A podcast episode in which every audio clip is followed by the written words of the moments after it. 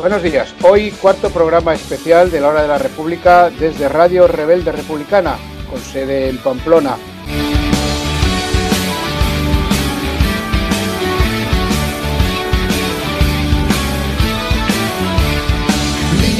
Al rey y a los patriarcados, a las religiones y a los privilegiados. Somos el futuro de las que gritaron, viva la libertad y las republicanas. Canta conmigo por la igualdad, todas y todos al mismo tiempo, por orgullo es el momento, la nueva república conmigo por la igualdad, todas y todos al mismo tiempo, somos libres como el viento, somos republicanos. Canta conmigo por la igualdad, todas y todos al mismo tiempo, con orgullo es el momento, la nueva república. Canta conmigo por la igualdad, todas y todos al mismo tiempo, somos libres como el viento, somos republicanos. Hoy tenemos, eh, estamos aquí en la redacción haciendo este programa. Eh, está eh, una invitada muy especial, Nuria González, que es abogada y está en Tarragona. Buenos días, Nuria. Muy buenos días, ¿qué tal? Gracias por invitarme, estoy encantada de la vida. Bienvenida a la hora de la República. Juanjo Picó, que está aquí en Madrid. Juanjo, buenos días. ¿Qué hay? Buenos días y Ángel Pasero, que os manda un abrazo a todos y todas. Y un abrazo muy especial y un saludo muy especial a nuestro compañero Félix Arana, responsable de la página web de Unidad Cívica por la República. Y como no, saludamos a Pachi, que desde Pamplona y en la parte técnica hace que todo esto funcione. Antes de pasar al comentario, un, breve comentario, valga la redundancia. La semana que viene nuestra intención es salir en directo, volver a recuperar el directo en la hora de la República y además con imágenes. Es decir, la hora de la República al final va a lograr un reto que tenía, era de salir también con imágenes. Eso será la semana que viene si los hados de la técnica y, la, y el bien hacer de Pachi lo hace posible. Dicho esto, vamos con nuestro comentario que titulamos Hacia la República. Estamos sumidos en una pandemia a nivel global que tiene en jaque a la población de todo el planeta. En España vamos camino de dos meses de estado de alarma y sin visos reales de ver la luz del, final del túnel. Todo esto, más allá de los aciertos o no del gobierno, está la derechona montaraz fascistoide que apuesta por los males del pueblo con tal de sacar rendimiento político y carroñero de las desgracias humanas. Una consigna que llega, que llega a algunos poderosos medios de comunicación al servicio de la oligarquía y la derecha más cerril, reciben la consigna de atacar al gobierno sin piedad y a la oposición nada que y, la oposición nada de aportar soluciones, si es que son capaces de argumentar alguna. El sufrimiento de la ciudadanía son expertos en bulos y mentiras. La política institucional en España se ha convertido en la caza del hombre. En este caso, el presidente Pedro Sánchez y su vicepresidente Pablo Iglesias. Amén de algunos y algunas que otros y otras ministros y ministras, arropándose la derechona con la bandera roja igualda que hace suya y, y elogian al rey al que flaco favor hacen con sus vivas y supuestas defensas de la corona. Cuesta trabajo entender que toda una presidenta de la Comunidad Autónoma de Madrid diga que la renta básica que el gobierno de coalición quiere aprobar alcanza algo más de 400 euros, que la política de renta mínima que ella rechaza, ya que dice que genera dependencia del Estado. No sabemos qué cree esta señora que se puede si se puede subsistir con una cantidad de algo más de 400 euros en una familia. Otra de las obsesiones de la derecha es las muertes, las muertes por el COVID-19, que desde la hora de la República sentimos y apoyamos a las familias que han tenido estas pérdidas. Pues como, no tenía, como se temía, han llegado a, superar los 20.000 y comienzan a disparar todo su odio contra el presidente del gobierno, como se puede ver en, las redes sociales, con una amenaza que lanza el teniente coronel Area, Area Sacristán, que dice, que, que dice, más pronto que tarde, se refiere al presidente del gobierno, pagarás siete veces la pena que has infligido a los españoles, sin que desde el Ministerio de Defensa se tomen hasta el momento ninguna medida disciplinaria contra el militar. Los republicanos no queremos todo, esto que está ocurriendo, nos desmarcamos de las militares, ni la derecha que busca en aras de sus ansias de poder la, la, del pueblo, por culpa de, de, sus privatizaciones y recortes del sistema público. Queremos difundir los valores republicanos y los democráticos en todo el ámbito de la sociedad y en particular entre los miembros de las Fuerzas Armadas. Queremos una ruptura total con la transición y poner fin a la monarquía borbónica. Queremos, los republicanos, un régimen de justicia, legalidad, fraternidad y solidaridad y que ponga ahora sí el punto final a, las atrocidades que padecía y aún padece el pueblo español. La legalidad republicana se llama Tercera República, con una mirada al frente, sin olvidar el legado de la Segunda República, el periodo histórico español de mayor libertad para la ciudadanía y de mayor desarrollo de las artes y la cultura, un régimen que alfabetizó a gran parte de la población. Queremos la Tercera República, en la que la ciudadanía tenga asegurados, sin que ningún poder tenga facultades para cohibirlos, ni ley ni autoridad para montarlos, todos los derechos naturales. El camino es largo e ilusionante, el que, tenemos por delante. No es fácil, pero nunca imposible. Solo hay que atacar al régimen desde dentro, desde las instituciones, desde el gobierno de coalición. Necesitamos que nuestros parlamentarios y parlamentarias propongan en el Congreso de los Diputados y en el Senado proposiciones de ley sobre la República, al igual que en todos los municipios donde ha de prosperar mociones republicanas. Todo ello arropado desde la calle por la ciudadanía en una constante manifestación a favor de la República. La República no se vota, la República se proclama. todo cambia.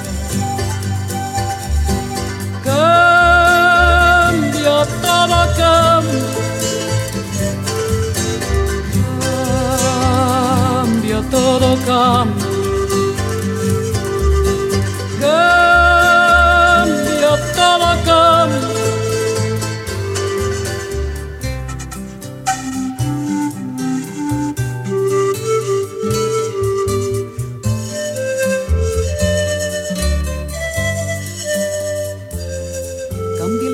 su carrera. Cuando la noche subsiste cambia la planta y se viste de verde la primavera, cambia el pelaje la fiera, cambia el cabello el anciano, y así como todo cambia, que yo cambie no es extraño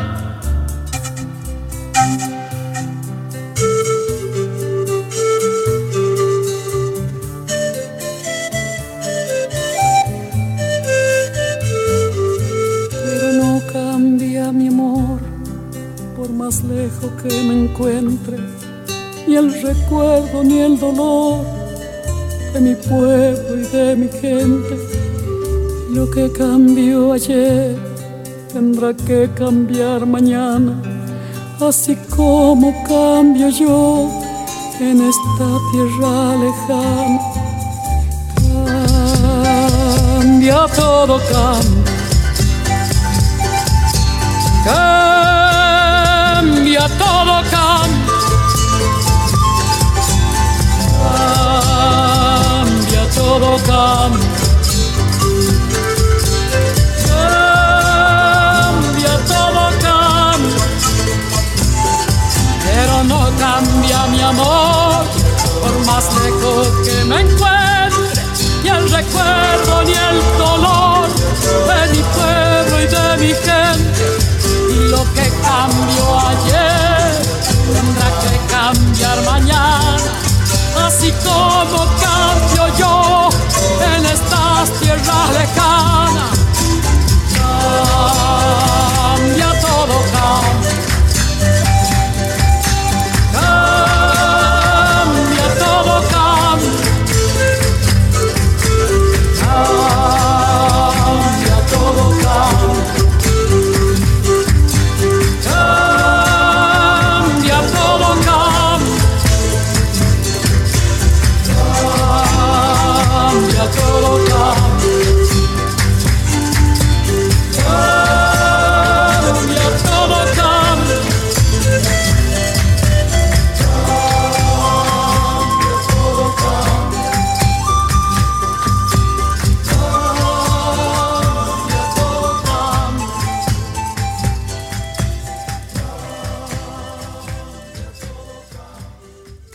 Volvemos después de esta pausa musical con el capítulo de efemérides. Juanjo, ¿qué tenemos hoy? Bueno, pues hoy tenemos unas cuantas efemérides muy significativas y eh, lo veréis eh, sobre la marcha. Comentar que el día 22 de abril de 1870 eh, hace ahora el 50 aniversario de un revolucionario, un padre de, la táctica revolucionaria, eh, Lenin, ese con el cual nuestro director se despide en todos los programas. El día 25 de abril de 1974, aquí al ladito, fue la revolución de los claveles, eso que a todo el mundo nos llenó de ilusión y de ver cómo era posible tirar abajo una dictadura, en este caso desde dentro. Bien es cierto que en Portugal fue con los militares y toda la problemática que tenían eh, con las colonias africanas los que levantaron todo ese tema y que aquí en España, aquí en España tuvo su reflejo en la, la UMD, la Unión Militar Democrática, de la cual mm, merecido homenaje a nuestro presidente de la República, Manuel Robles, que, que, fin, que estuvo ahí dando el callo. El día 26 del 4, es decir, de abril de 1937, fue legendario por aquello de tener una referencia eh, de fechas, el bombardeo de Guernica, la Legión Cóndor, la primera experiencia dentro de la Guerra Civil Española de bombardeo sobre la población civil. Si bien es cierto que mm, investigaciones posteriores históricas hablan también de que posiblemente la primera incursión de la aviación eh, fascista fue sobre Alcoy, pero no nos importa, al fin y al cabo fueron personas de la población civil, hombres, mujeres, niños, en los cuales fueron masacrados por esa barbarie, de, en este caso concreto también del fascismo internacional. El día 27 de abril de 1977, eh, la lucha de los trabajadores, la lucha de la clase obrera, consiguió, arrancó en, el albor del periodo de la transición la legalización de los sindicatos. Bien es cierto que solamente fueron legalizados los dos sindicatos mayoritarios en aquel entonces, clandestinos, comisiones obreras y la Unión General de Trabajadores, mientras que los otros sindicatos lo fueron posteriormente. Pues esta legalización pues, fue un triunfo, repito, de, la lucha durante la dictadura de la clase trabajadora, aunque, en fin, todavía el fascismo y el franquismo estaban muy presentes y el, consiguiente primero de mayo, cuatro días más tarde, pues fue una debacle de represión eh, policial sobre las manifestaciones que en un aire de libertad se hicieron por toda España.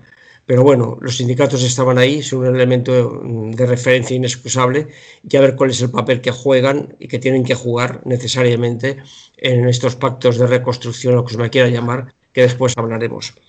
Y por, por, penúltimo, el día 28 de abril de 1945, pues bueno, pues un fascista, un dictador, eh, Benito Mussolini, fue fusilado y su cuerpo, pues posteriormente, pues eh, en fin, expuesto a la luz pública mm, como se merecía. Y quiero, por último, finalizar una fecha de referencia para los revolucionarios cercana, el 20 de abril de 1963, que fue el fusilamiento de Julián Grimau. Y una breve reseña sobre Julián Grimau. Julián Grimau nació en 1911, fue militante del Partido Comunista de España desde 1966. Su compromiso político le llevó al exilio, del que regresó a España en 1954, quiero recordar, para organizar el partido desde la clandestinidad. Fue detenido por la policía franquista en 1963 en un chivatazo mm, por un, entre comillas, camarada, que lo detuvo en la plaza de Manuel Becerra, salvajemente torturado, tirado por una ventana en la Dirección General de, Seguridad, lo que hoy actualmente es la sede de la Comunidad Autónoma de Madrid, torturado, repito, juzgado por lo militar, acusado de auxilio a la rebelión, esa muletilla que entonces sentenciaba se sentenciaba a mansalva, en un proceso sin ninguna garantía, siendo fusilado el 20 de abril del 63, pese a las solicitudes de indulto y protesta en muchos casos a nivel internacional y masivas por todo el mundo.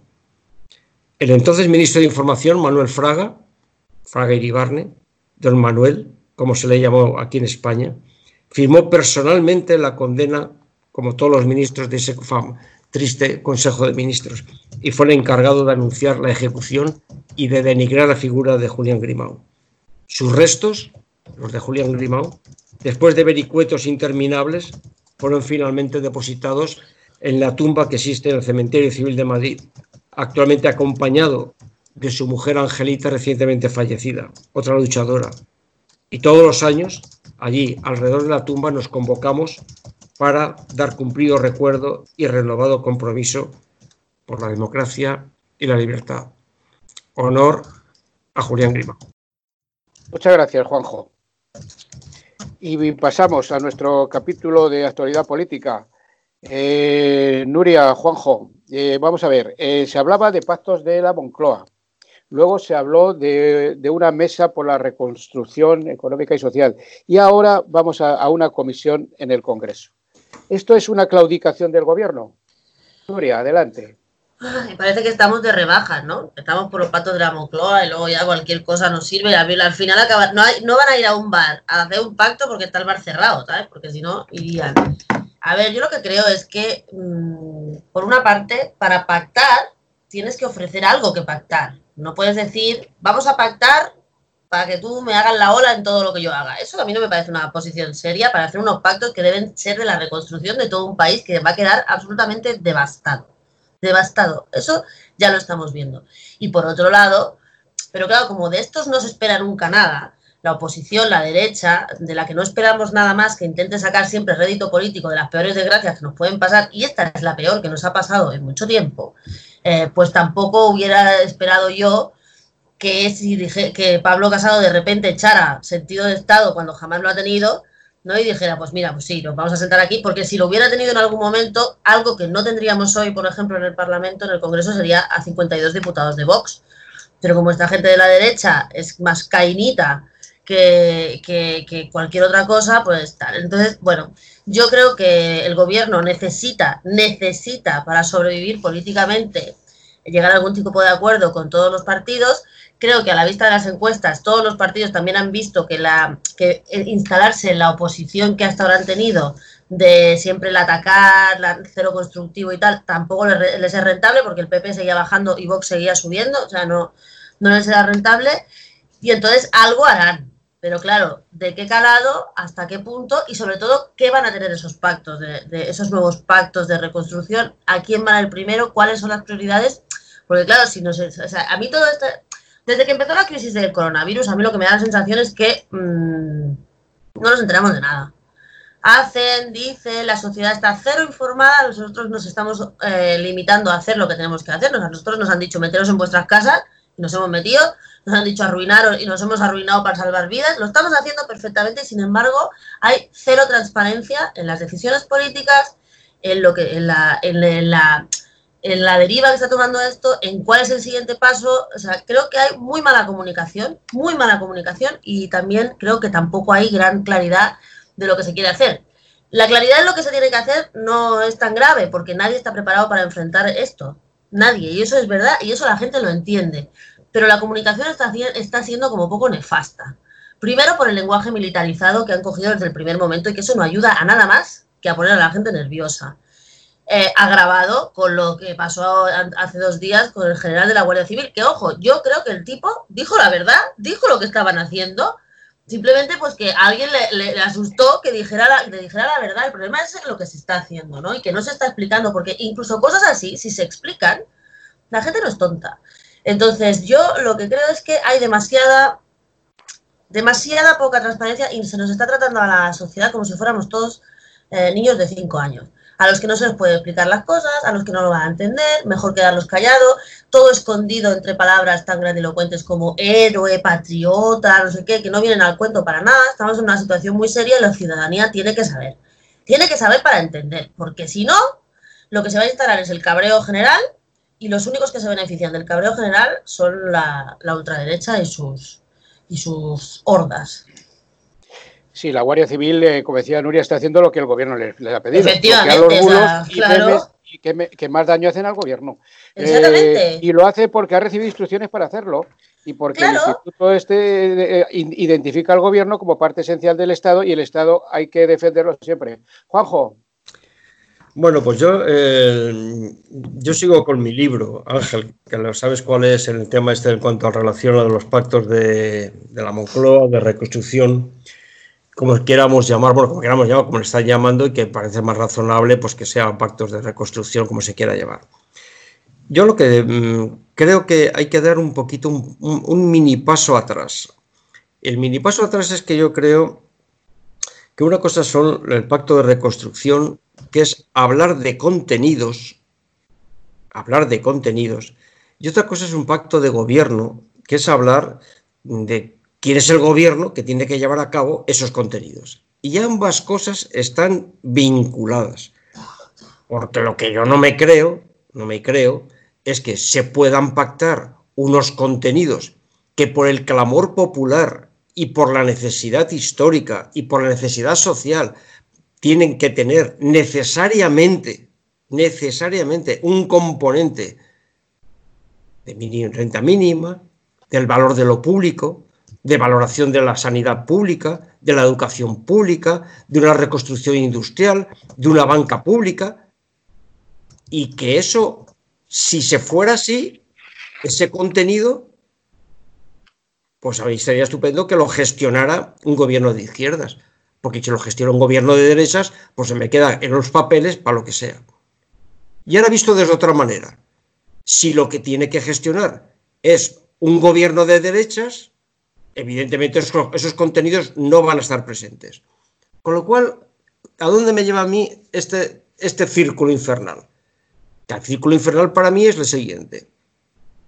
Si el gobierno actual de coalición es capaz de mantener como mínimo sus apoyos de investigadura, perdón, investigadura y de investidura, podrá hacer un pacto de reconstrucción en clave de izquierdas, en clave social, en clave de lo público. Si no es así, el pacto de reconstrucción llevará unos contenidos muchos, mucho menores y aparte con un cambio de, gobierno. Entonces es un tema de opciones. Es decir, ahora mismo lo que yo veo es que todas las fuerzas políticas que apoyaron a, Pedro Sánchez en la investidura no están, no están con la misma sintonía. Y por lo tanto, si no hay suficientes apoyo para la legislatura, el, si el único apoyo que lo tiene que tener es por parte de la derecha o del centro, como se quieran llamar, necesariamente esos pactos no son los míos. Son pactos. yo lo que la, pregunta es si ha claudicado el gobierno al, aceptar las propuestas del líder del Partido Popular, que además le ha, planteado una serie de cuestiones. Pues lo primero que Genova echa la Moncloa en cara es que, es que no, hace las cosas sin avisar. Eh, si la reconstrucción. pero eso es cierto, eso es cierto, que Moncloa hace todo sin avisar. Eso, es verdad y la, reconstrucción con independentistas. O sea, yo no sé, como decía Juanjo, a dónde nos va a llevar, a dónde nos va a llevar esto. Si los apoyos siguen siendo los de la investidura, ahí, ahí está, ahí se podrá avanzar en el, en el, gobierno de izquierda, este gobierno de coalición. Eh, que, bueno que va, que va a sufrir mucho, muchos recortes en este, en esta en esta ahora cómo se llama comisión del Congreso y luego la reconstrucción que quiere transparencia en fin eh, Nuria, ¿cómo ves? Yo, a ver, lo primero, por ejemplo, aquí, desde Cataluña, pues claro, aquí, como decía Juanjo, él, él sigue con su libro, pero que aquí también siguen con el suyo. O sea, lo primero que ha dicho Rufián es que se puede hablar de todo, incluido el Prusés. Eh, o sea, eso, eso es una cosa que ahora nos ha desaparecido, gracias a Dios, pero que volverá volverá porque por ahí está rulando. Y los de Junts per Cataluña eh, también están en el mismo rollo. Entonces no va a haber unos pactos de la Moncloa, o sea, unos pactos de recuperación. Lo que dijeron, por ejemplo, los de Junts per Cataluña es que, y, y Esquerra también, es que si se va a hablar de temas económicos, sociales y no sé qué, ellos están dispuestos a apoyar, pero no van a apoyar nada que signifique una recentralización, una bajada de, competencias y por supuesto es que ellos quieren poner encima de la mesa el tema de la autodeterminación y, de, del proceso, ¿no? Entonces va a ser muy complicado. ¿Qué puede pasar aquí? Mm, pues no sé, pues que realmente yo también creo una cosa, y la voy a decir aquí con, con, todo, con todo el desde del mundo. Creo que Pedro Sánchez, a la mínima que pueda, se va a quitar a Podemos del gobierno. Lo, lo tengo claro, lo tengo clarísimo porque les molesta, no quería desde el primer momento. Así que a lo mejor en los pactos de reconstrucción le pueden servir de excusa si encuentra el apoyo en cosas mucho más bajas, en cosas mucho más, para él, mucho más cómodas, porque no nos olvidemos que Pedro Sánchez no es un tío de izquierda radical, es un tío bastante neoliberal.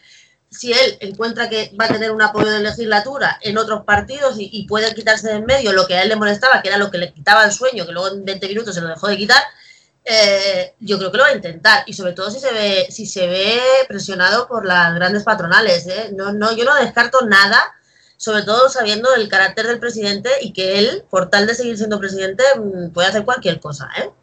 Yo creo que yo creo que ahí está yo creo que ahí está la clave Ángel yo creo que eh, en, en, la, en, la, en los gurús de Moncloa yo creo que la clave está quién va a ser el nuevo gobierno y en función de eso vendrán los pactos de contenidos. Y yo ahí creo, como dice Nuria, que evidentemente cada uno va a poner su libro encima de la mesa, pero también es cierto que el movimiento independentista eh, en Cataluña también tiene claro lo que tuvo claro en la investidura, que como sale o salga un gobierno de coalición de orientación de progresista o como salga un gobierno a cuenta ahora también de la reconstrucción de gobierno de derechas, la confrontación social y el avance va a ser mmm, muchísimo peor.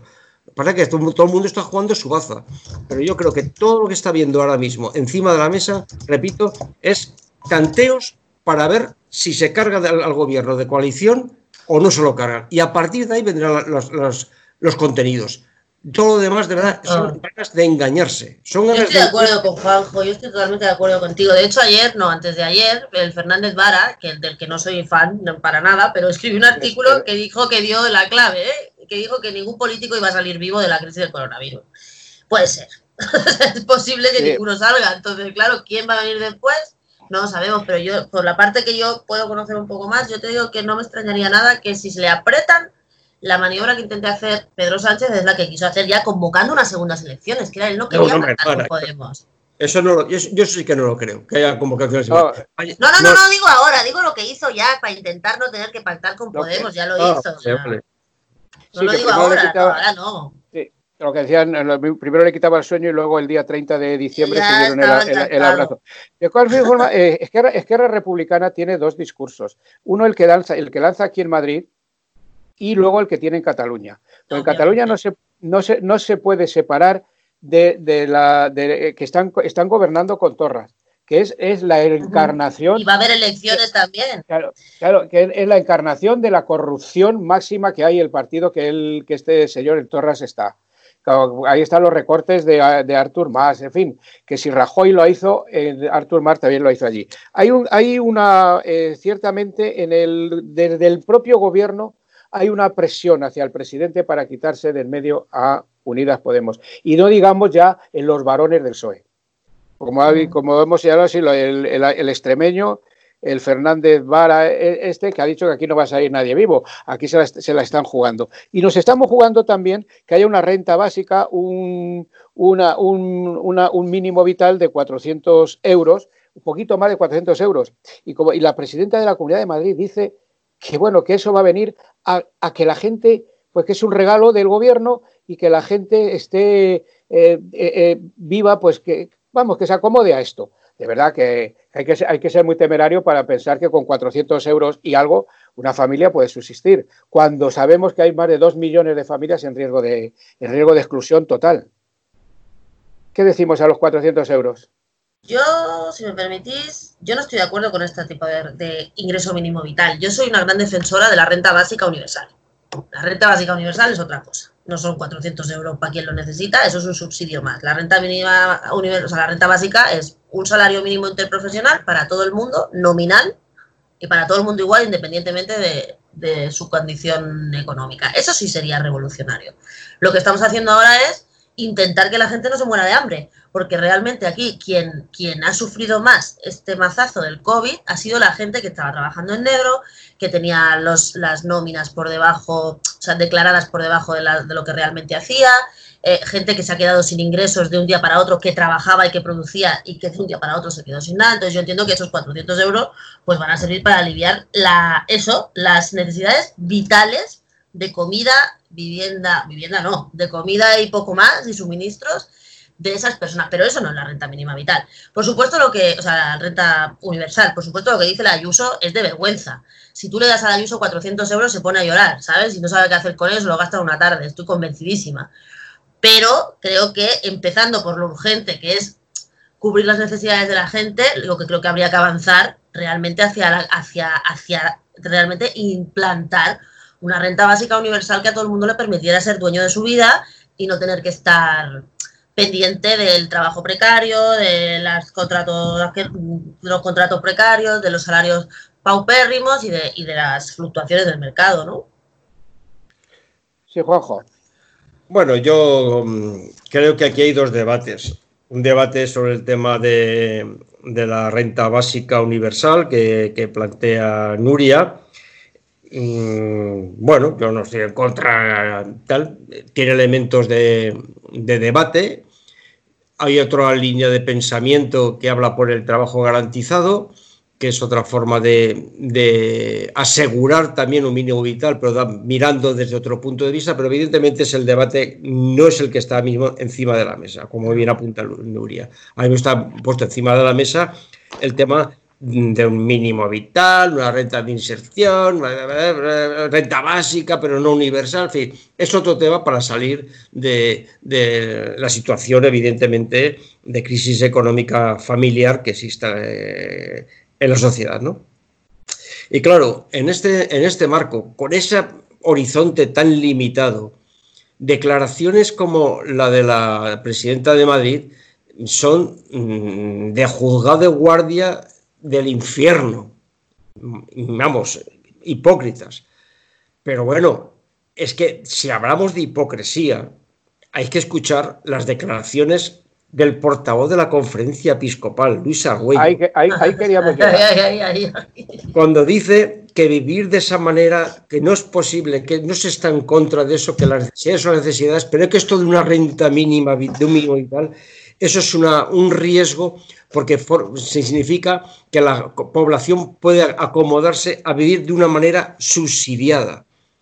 Entonces, a mí cuando ayer me pasan esta, esa, mm, corte de las declaraciones que hizo Luis Argüello, portavoz y arzobispo de Valladolid, me pongo a pensar, y no solamente desde mi mm, activismo en, favor de la laicidad del Estado, y digo, pero vamos a ver, pero, que, pero ¿qué, como dice de vivir de una manera subsidiada? Si la Iglesia Católica ha estado subsidiada desde el franquismo, que la Iglesia Católica sigue estando subsidiada que cuando no, existe ni la mínima compromiso de lo que firmó en el año 1979 de autofinanciarse, si sigue sin pagar impuestos, si resulta que se ha, trincado más de 100.000 bienes que ha inmatriculado por toda España, si en los últimos 13 años, y tengo aquí los datos, del 2007 a 2018, por el IRPF, eso que ahora nos toca hacer en la declaración, ha sacado más de 3.000 millones de euros ¿Cómo puede hablar, ni incluso desde el punto de vista, desde el, desde el mensaje evangélico, poniéndome yo en su lugar, de esta situación? Es que la verdad es que yo creo que aquí, mm, repito, es que yo creo, volviendo un, paso atrás con el tema que habíamos antes de los pactos, es que aquí todo el mundo está utilizando cualquier cosa, cualquier declaración para cuestionar el tema del gobierno. Y entonces atacan por todos los flancos para ver tirar fuera el gobierno de coalición. Y ese es el, reto. Lo demás son las alaracas que están alrededor de ese reto. Claro, en esta cosa se pasan de frenada y claro, son claramente denunciables. Lo que pasa, claro, que los medios de comunicación eh, y a veces la falta de información en la opinión pública, pues mm, bueno, hombre, cuando hay unas pasadas de frenada de este tipo, yo creo que la gente se puede dar cuenta. Pero, pero si no, es que cuelan porque es que resulta que es que están utilizando por tierra, mar y aire los fallos del gobierno que los ha tenido, las miserias que hay en la economía, que las hay, para cuestionar precisamente, pues eso, lo que les hace daño. Es decir, que de, esta crisis se puede salir con un gobierno progresista y con unas medidas de un mayor apoyo al sector público, a lo público. Y eso es lo que no pueden permitir. Y a partir de ahí hay que entender mm, muchas cosas, o por lo menos creo que es un prisma bastante bueno para entender lo que nos pasa. Sí, Nuria. Bueno, yo es que lo de la iglesia ya me parece una cosa, o sea, a mí me parece que no tienen vergüenza, me parece que deberían de estar, o sea, me, parece, me parecen unos estafadores, a mí me parecen unos estafadores, porque una gente, o sea, el otro día leía una noticia que decía que el Papa Francisco, ¿eh? el Papa Paco, tan moderno y tan molón y no sé qué, había donado para esta crisis del COVID-19 200 litros de leche. ¿Eh? 200 litros de leche a, eso era, esa era su donación personal a una pueblita que tenía por allí. 200 litros de leche si la compras de la cara son 200 euros. Estamos hablando de, de la cara, efectivamente. ¿Vale? Comprándola de la cara. Sí, eh, estamos hablando de la, de la institución más rica, pero que jamás ha producido nada y que lo único es rica porque nos ha robado a todos, a todos. Ha expoliado, ha colonizado, se ha quedado, como decía él, con los bienes inmatriculados, se los ha agenciado por la, por la cara. Y no he visto todavía, he visto muchos obispos y cardenales y tal salir a decir muchas cosas en esto del COVID, pero todavía no he visto ninguno a decir, mire, yo voy a abrir ni en las horas más jodidas, cuando la gente no tenía ni dónde, ni dónde quedarse, ¿eh? yo voy a abrir las iglesias o las parroquias para que la gente que esté en la calle se pueda quedar aquí. O yo voy a poner dinero de la diócesis de no sé qué para que la gente pueda tener mascarillas por aquí o lo que sea. Ni uno, ni uno. Bueno, sí, Nuria, Nuria, hay uno, hay uno. Dos, realmente hay dos, el Padre Ángel de Madrid y los de la parroquia de Santa Ana de Barcelona. Bueno, pues ya, hablaremos del Padre Ángel de Madrid en su momento.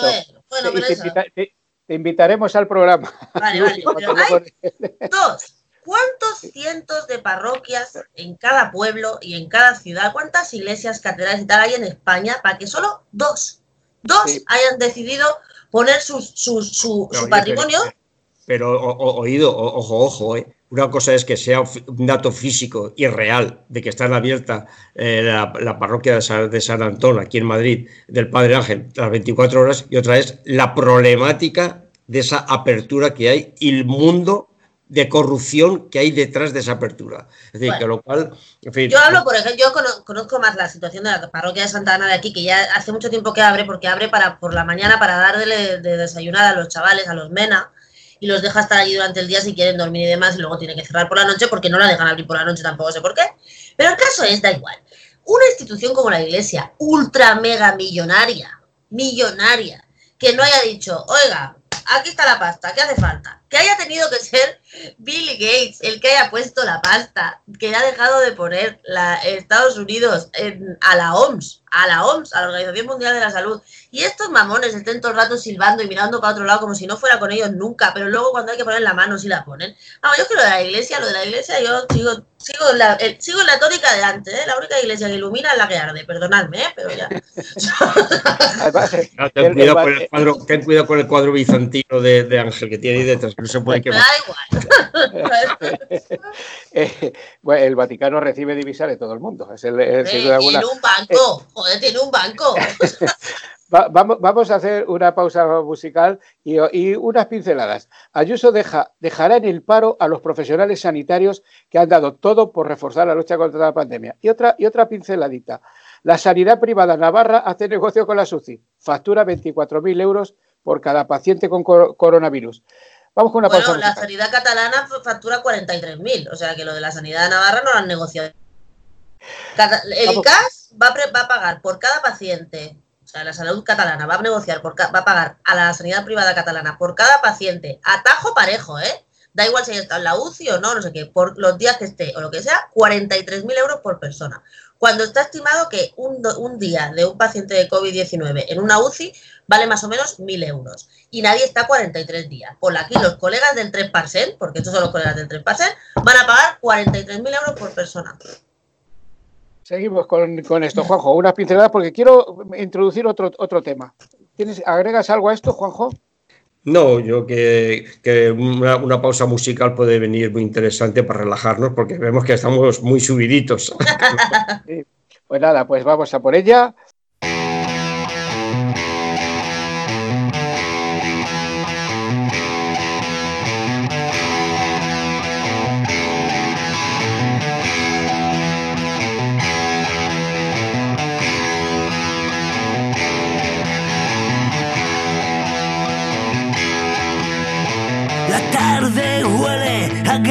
Y el corazón late demasiado deprisa porque te tocó enamorarte de él, que siempre fue un perdedor sin camisa. Aquella noche le atravesaron al compañero de tu hermana con un balazo y al abrigo de las sombras con un médico acabado.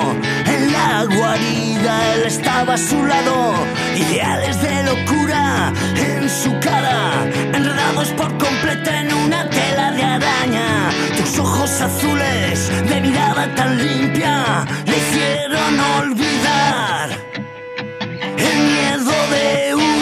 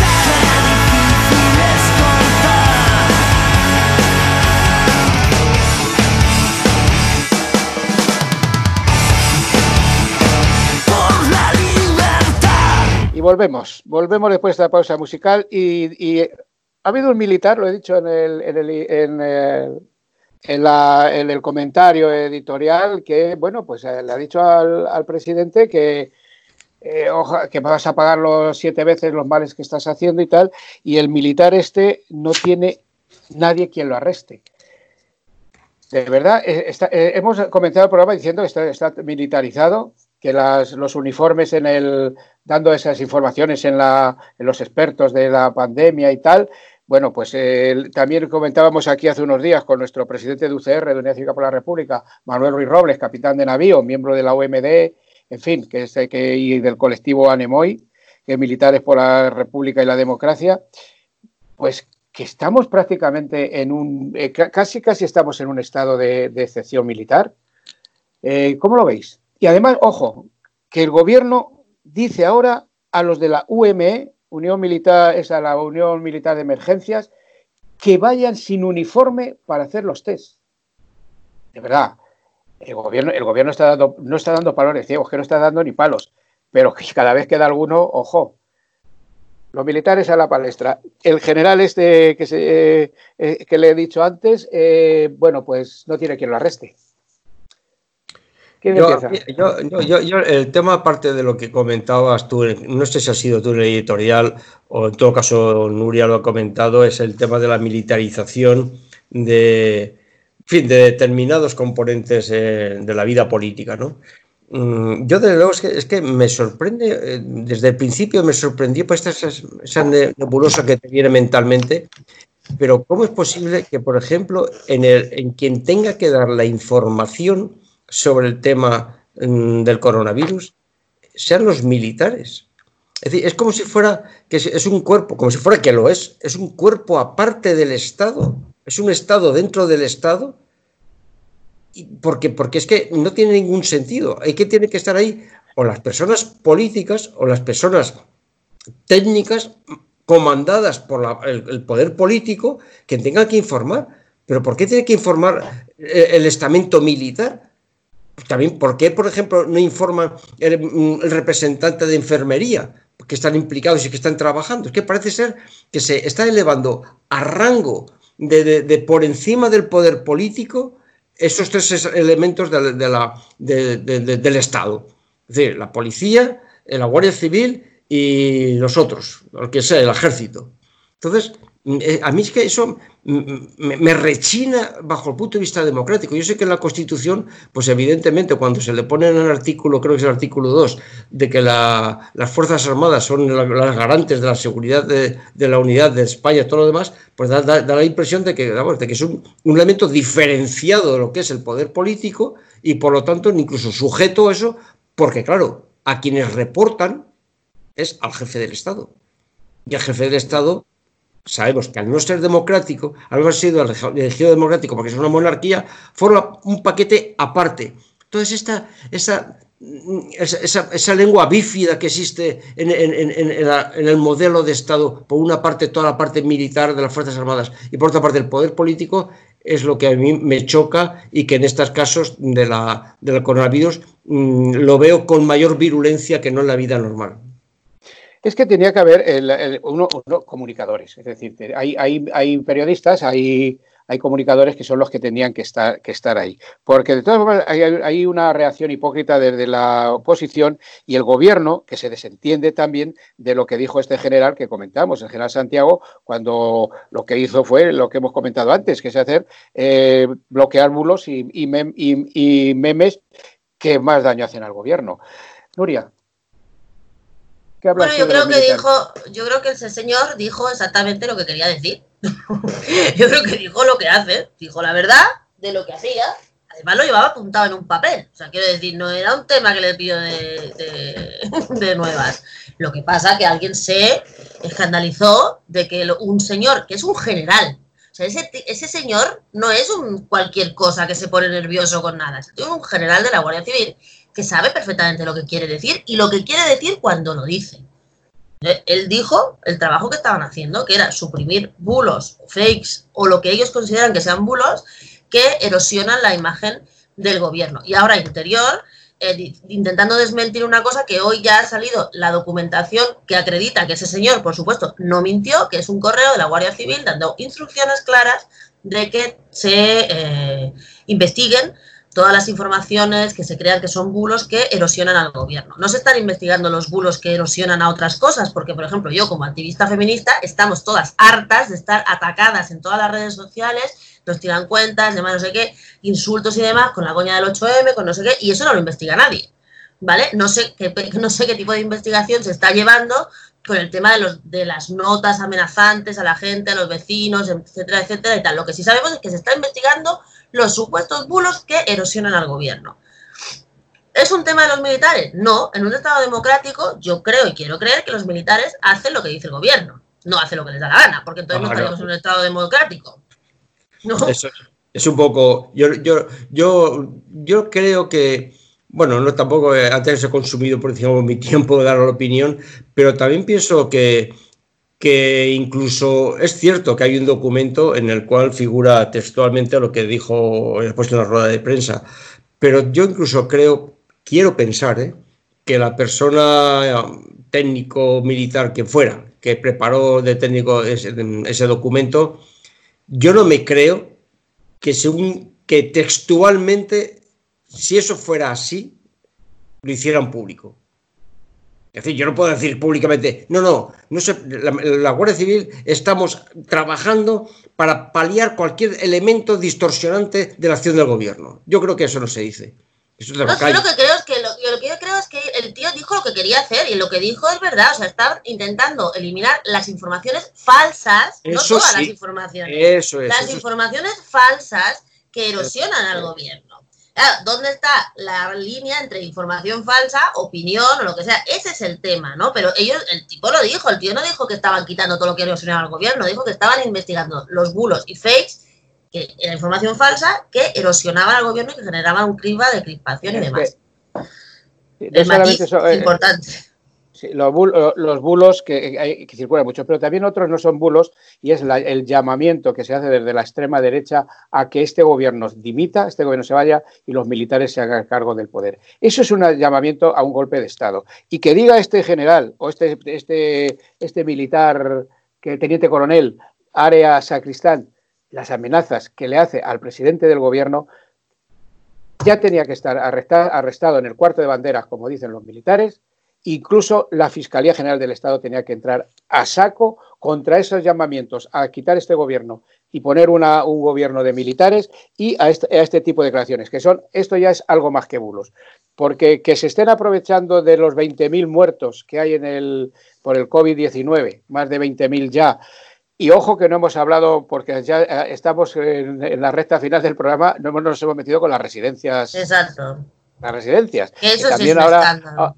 ahora, ahora, si queréis, hacemos esto. O sea, es decir, que una cosa son los bulos, que sí que se están difundiendo por ahí, y otra cosa ya es la amenaza directa. Y parece ser que por iniciativa de Unidas Podemos, bueno, pues están investigando algunas cosas de estas, e incluso, e incluso cuando ese señor de ese partido que no quiero nombrar, que es fascistoide, sale en una, en una base militar con un fusil de, asalto. eso es muy grave, eso es muy grave. Vamos a ver, eh, después, eh, oye, pues venga, tocamos en unos minutos el tema de las, de las residencias. Ojo, aquí en Madrid van más de 5.000 eh, a mayores, mayores muertos. Rápidamente, un par de minutitos para cada uno. Yo el par de minutos mío lo consumo diciendo que aquí en Madrid se ha generado una plataforma para investigar y denunciar el tema de las residencias eh, llevan ya mm, dos comunicados, esta mañana me ha llegado el segundo, eh, son comunicados en principio de pura información de los datos de las residencias que hay, de las camas que están. Eh, yo me quedaba asustado, reconozco que me lo imaginaba pero desconocía.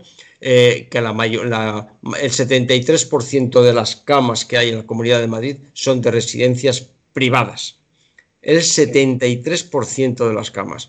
Fin, no es que esté descubriendo nada más que poniéndole cifras a un tema y que posiblemente conforme vaya aumentando estos comunicados de esta plataforma que se ha creado, eh, podamos informar claramente. Yo creo que todo el mercado, este, todo el negocio de la caridad, todo el negocio de la asistencia social, que eso ha sido una dejación del Estado con las políticas neoliberales, eh, pues bueno, pues es lo que mm, damos la moviola y nos retrotraemos al principio del programa eh, ese pacto de reconstrucción, a ver qué contenido va a tener, si lo público va a tener preponderancia o vamos a seguir con la misma, la misma cantinela.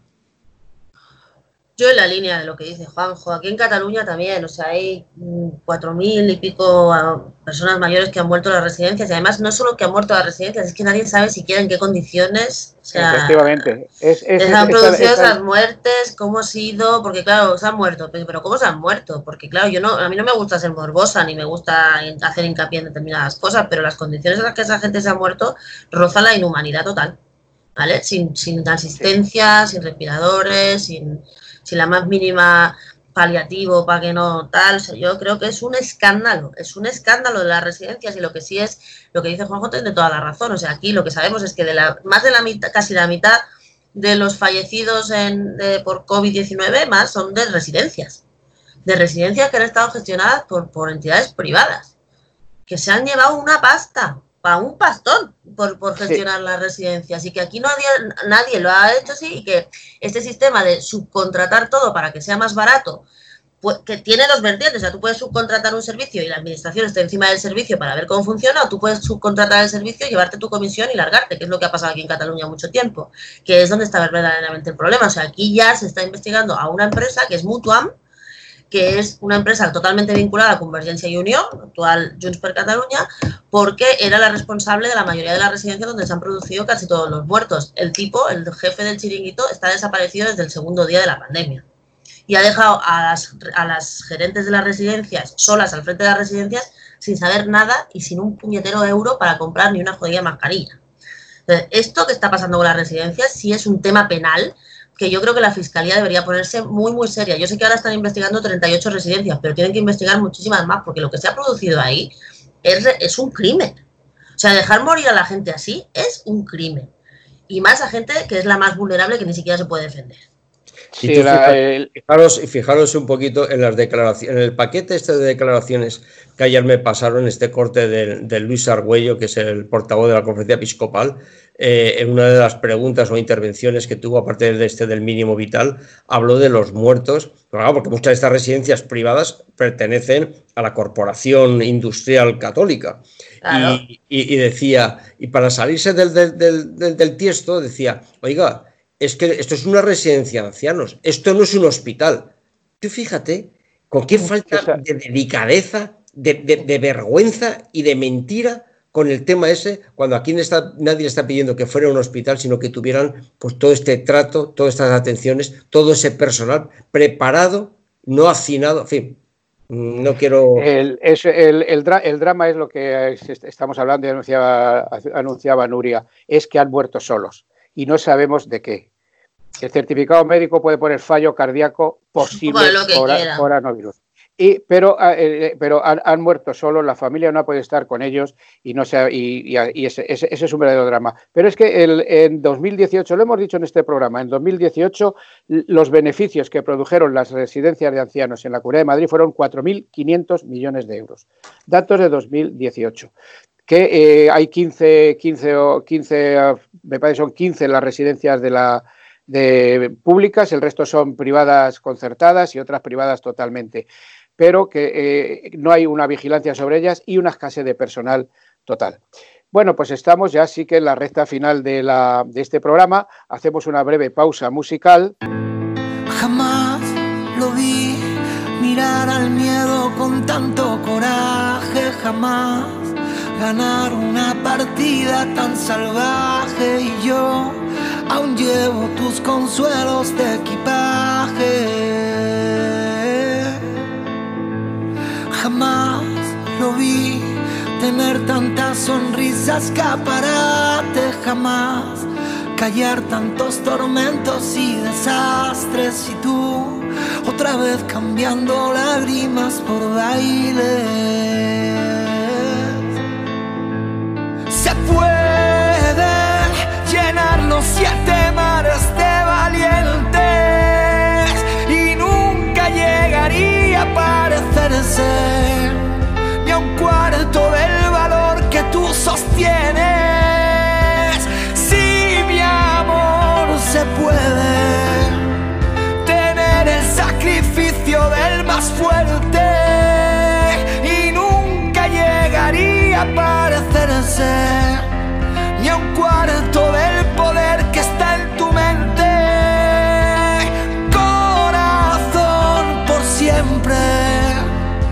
serás mi héroe. Mi héroe. Por siempre, serás.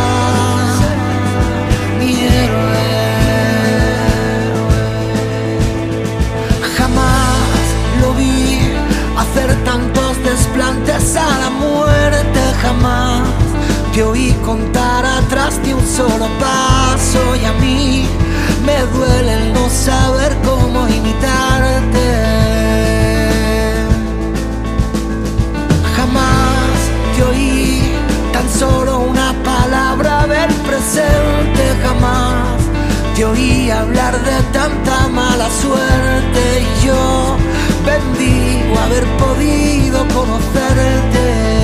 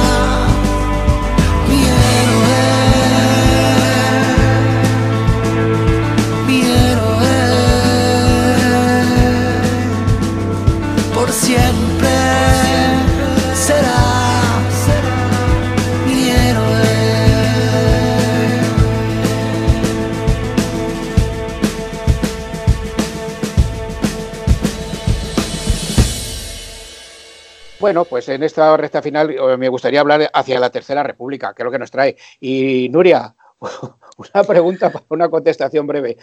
¿De verdad que hasta cuándo va a durar lo del 8 de marzo? Mira, la manifestación. Qué, pesados son, ¿eh? Yo me parece que, yo me parece que, a ver, la misoginia galopante está en todos lados, porque vamos a ver, el, 8 de marzo, sí, el 8 de marzo hubo manifestaciones, mucho menos numerosas que el año pasado, por cierto. Y, partidos de fútbol, ¿eh? Y, exactamente, y misas, yo siempre hago la comparación con las misas.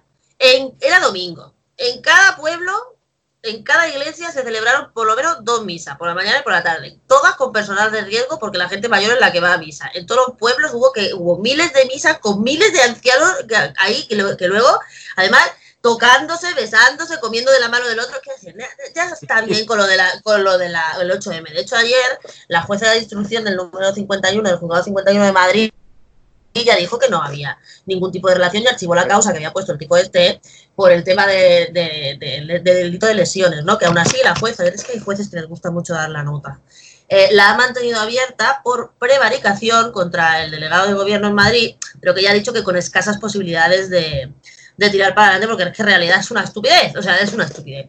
Pero bueno, ahí tenemos un caldo de cultivo donde los, los es muy fácil, pues es muy fácil, ¿no? Porque uno está, o sea, e, e, echarle la culpa al 8M es nada, más que destaparse como un machistorro y como un misógino, que hay mucho machista en este país y mucho misógino, y sobre todo lo que hay es mucho tío que no quiere eh, ceder ni un ápice de su privilegio patriarcal hasta ahora, aunque él ni siquiera sabe que lo tiene, ¿no? Pero eso ya le suena mal, entonces todo lo que se ataca del feminismo está muy bienvenido, ¿no? Sobre todo por esta derecha y ultraderecha tan, tan rancia y tan asquerosa que nos ha tocado sufrir. Pero bueno, también nos ha tocado sufrir porque algo habremos hecho para dejar que se lleguen hasta aquí, ¿no? Entonces hay que, hay que encontrar la manera de, neutralizarlos. Algo, algo, habremos hecho. Bueno, yo quería unas pinceladas sobre hacia la Tercera República, los valores republicanos, que uno de los valores republicanos es la defensa de lo público y la y bueno que la monarquía, pero tenemos que decir algo de la monarquía que está en sus horas más bajas. Tenemos pues tres minutitos, venga, rápido, Juanjo.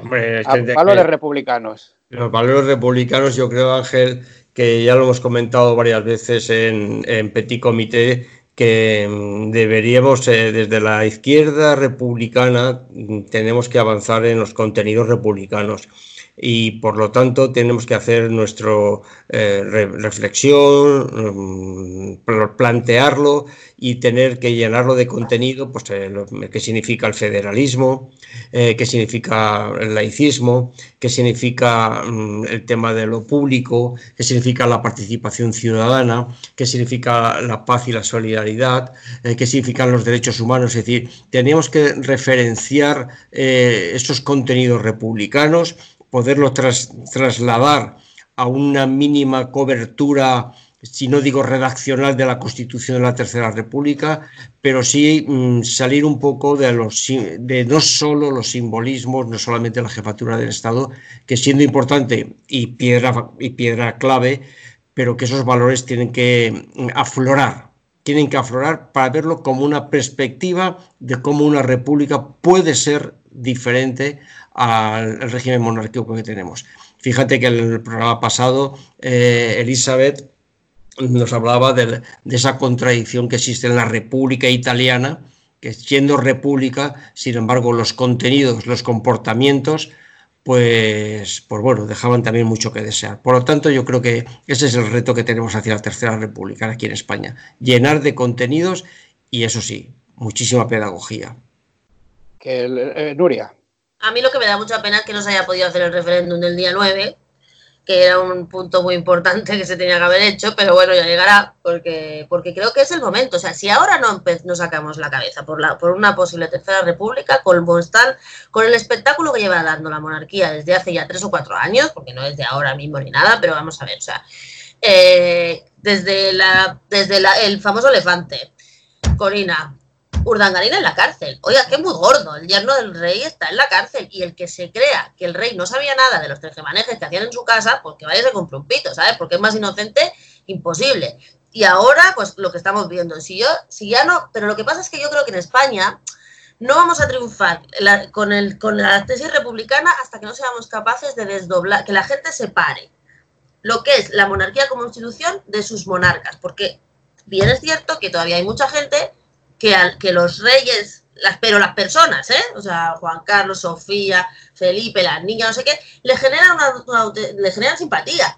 Entonces, cuando tú atacas la monarquía como institución, hay mucha gente que no sabe separar que tú no te estás metiendo con el tipo o la tipa en cuestión, que lo que estás defendiendo es otra manera de Estado. Entonces, yo creo que por ahí va el tema, porque aquí en este país todavía nos gusta mucho, o sea, somos como muy, yo qué sé, como los tenemos como muy nuestros, ¿no? Así en general, y a la gente pues les cae bien aquello, acordaros, yo no soy monárquico, soy Juan Carlista, flipa, o sea, eso no ha pasado en ningún país del mundo, nada más que aquí.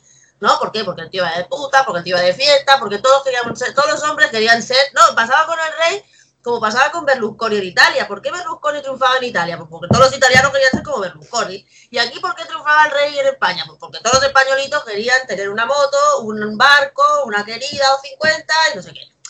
Eso es, ¿no? Lo que hay que separar un poco la, concepción de la institución de las personas que la han llevado hasta ahora, ¿no?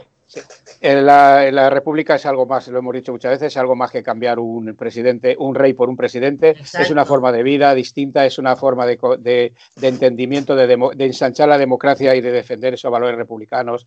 Y, nos centramos en la, legalidad, la fraternidad, la libertad. Todo esto que nos da lo de defensa de lo público.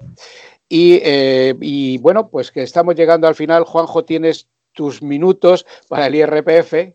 No, déjalo solamente decir, mm, una, esto es en plan propaganda. Eh, en, esta época que estamos haciendo la declaración del IRPF, de momento por internet y del 13 de mayo eh, presencialmente, eh, desde Europa Laica, la petición a todos los ciudadanos de no marcar ninguna de las dos casillas de asignación tributaria, ni a la Iglesia Católica ni a fines sociales.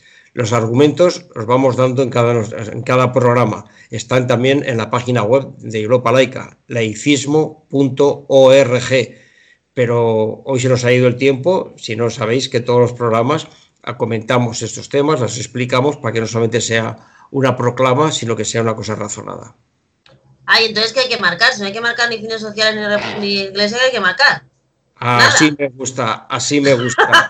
Luego yo quiero saber no se marca nada y por lo tanto todo va a la hucha común de los presupuestos generales del Estado. no se pues, pierde nada. Saberlo porque si no la gente no quiere poner la Iglesia Católica y pone organizaciones sociales, entonces, porque no sabe lo parece que sea obligatorio marcar algo. Eh, ya se encarga bien la agencia tributaria de no clarificarlo y cuando la gente no marca ninguna casilla, le sale un aviso en el programa web, dice, ¿sabe usted que no ha marcado ninguna? Con lo cual está incitando a que marque alguna. Nosotros hemos denunciado en Europa Laica a la agencia tributaria y nos ha dicho que no, no, eh, que eso no es una incitación, eso es una información. Pero en fin, podemos hablar de pues estos valores, en este caso son valores democráticos. Eh, pues vamos con el rincón poético que nos manda nuestro compañero y amigo Daniel Fernández Abella. Y ya, pues hasta aquí hemos llegado. Este, la hora de la República nos queda el, rincón poético, el epílogo y el, Adelante, Juanjo, con el rincón poético. Bueno, pues este rincón poético es eh, un poema de Daniel Fernández Abella con el título Julián Grimao. Y dice así: Las radios extranjeras se hicieron eco de tu muerte, mientras la dictadura vertió montañas de mentiras para justificar tu arresto y tu suerte, para vomitar su bilis y su ira, frente a los muros y barreras que intentó construir sobre tu asesinato aquellos voceros insensatos de esa dictadura bananera. Díjose que no hubo tortura, que se le trató con tacto y dulzura, cuando se le preguntó con cortesía sobre su familia y amistades, sobre sus quehaceres y actividades, de manera muy correcta y muy humana, expusieron sus verdades y la fusilaron al alba. Pero los muros siempre dirán verdades, mientras la dictadura silencia las gargantas, lo que las voces callan, las paredes cantan, denunciando mentiras y falsedades. Al alba a Julián lo fusilaron. Nadie hable. Todo el mundo sabe quién ha sido. Recordad, ni olvido ni perdón. Grimao ha sido asesinado. Franco asesino. Tus camaradas no te olvidaron y siguen recordándote. Nunca caerás en el olvido. Verdad, justicia y reparación. Nada ni nadie ha sido olvidado. Muchas gracias, Juanjo, por dar lectura a este poema de Daniel Fernández Abella y gracias a Daniel por habernoslo mandado. Y bueno, pues eh, vamos con nuestro epílogo. Y eh, hay una frase de una frase de Noam Noam Chomsky que dice si, dice, si no paras de decir mentiras, el concepto de verdad simplemente desaparece. Y nuestro epílogo es, la España monárquica vive sin ideal y por ello su situación angustiosa resulta semejante a la del que intenta avanzar dentro de un callejón sin salida. Carece de horizontes, se mira a sí misma, su historia es comparable a la de los sablistas que viven al día, confiando en el azar para que se prolongue su existencia hacia el día siguiente. Una vida sin ideal no vale la pena ser vivida, para los hombres ni para los pueblos. Con la República comenzará en España una nueva historia. Solo la República puede dar a nuestra nación un ideal glorioso, nuevo y pacífico. Eh, Nuria, muchísimas gracias por tu participación. Muchas gracias por invitarme, encantada. Juanjo, y que, que, Pachi y Ángel Pasero que os manda un saludo a todas y todas y hasta la semana próxima si el padre Lenin quiere. Salud y República. Salud y República. Salud y República. Cuando pierda todas las partidas cuando duerma con la soledad, cuando se me cierren las salidas y la noche no me deje en paz, cuando siente miedo del silencio, cuando cueste mantenerme en pie, cuando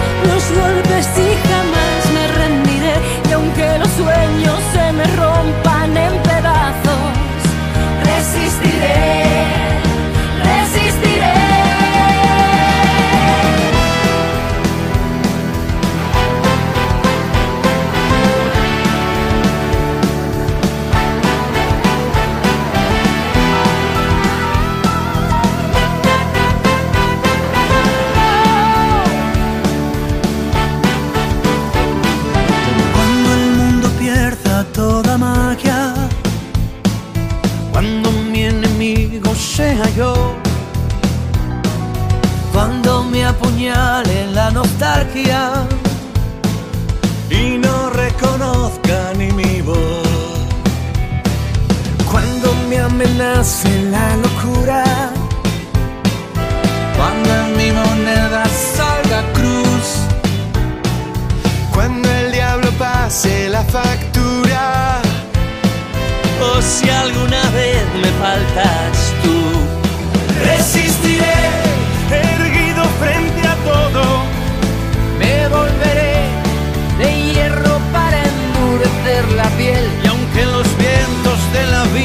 soplen fuerte, soy como el junco que se dobla, pero siempre sigue en pie. Resistiré para seguir viviendo. Soportaré los golpes y jamás me rendiré. Y aunque los sueños se me rompan en pedazos, resistiré, resistiré.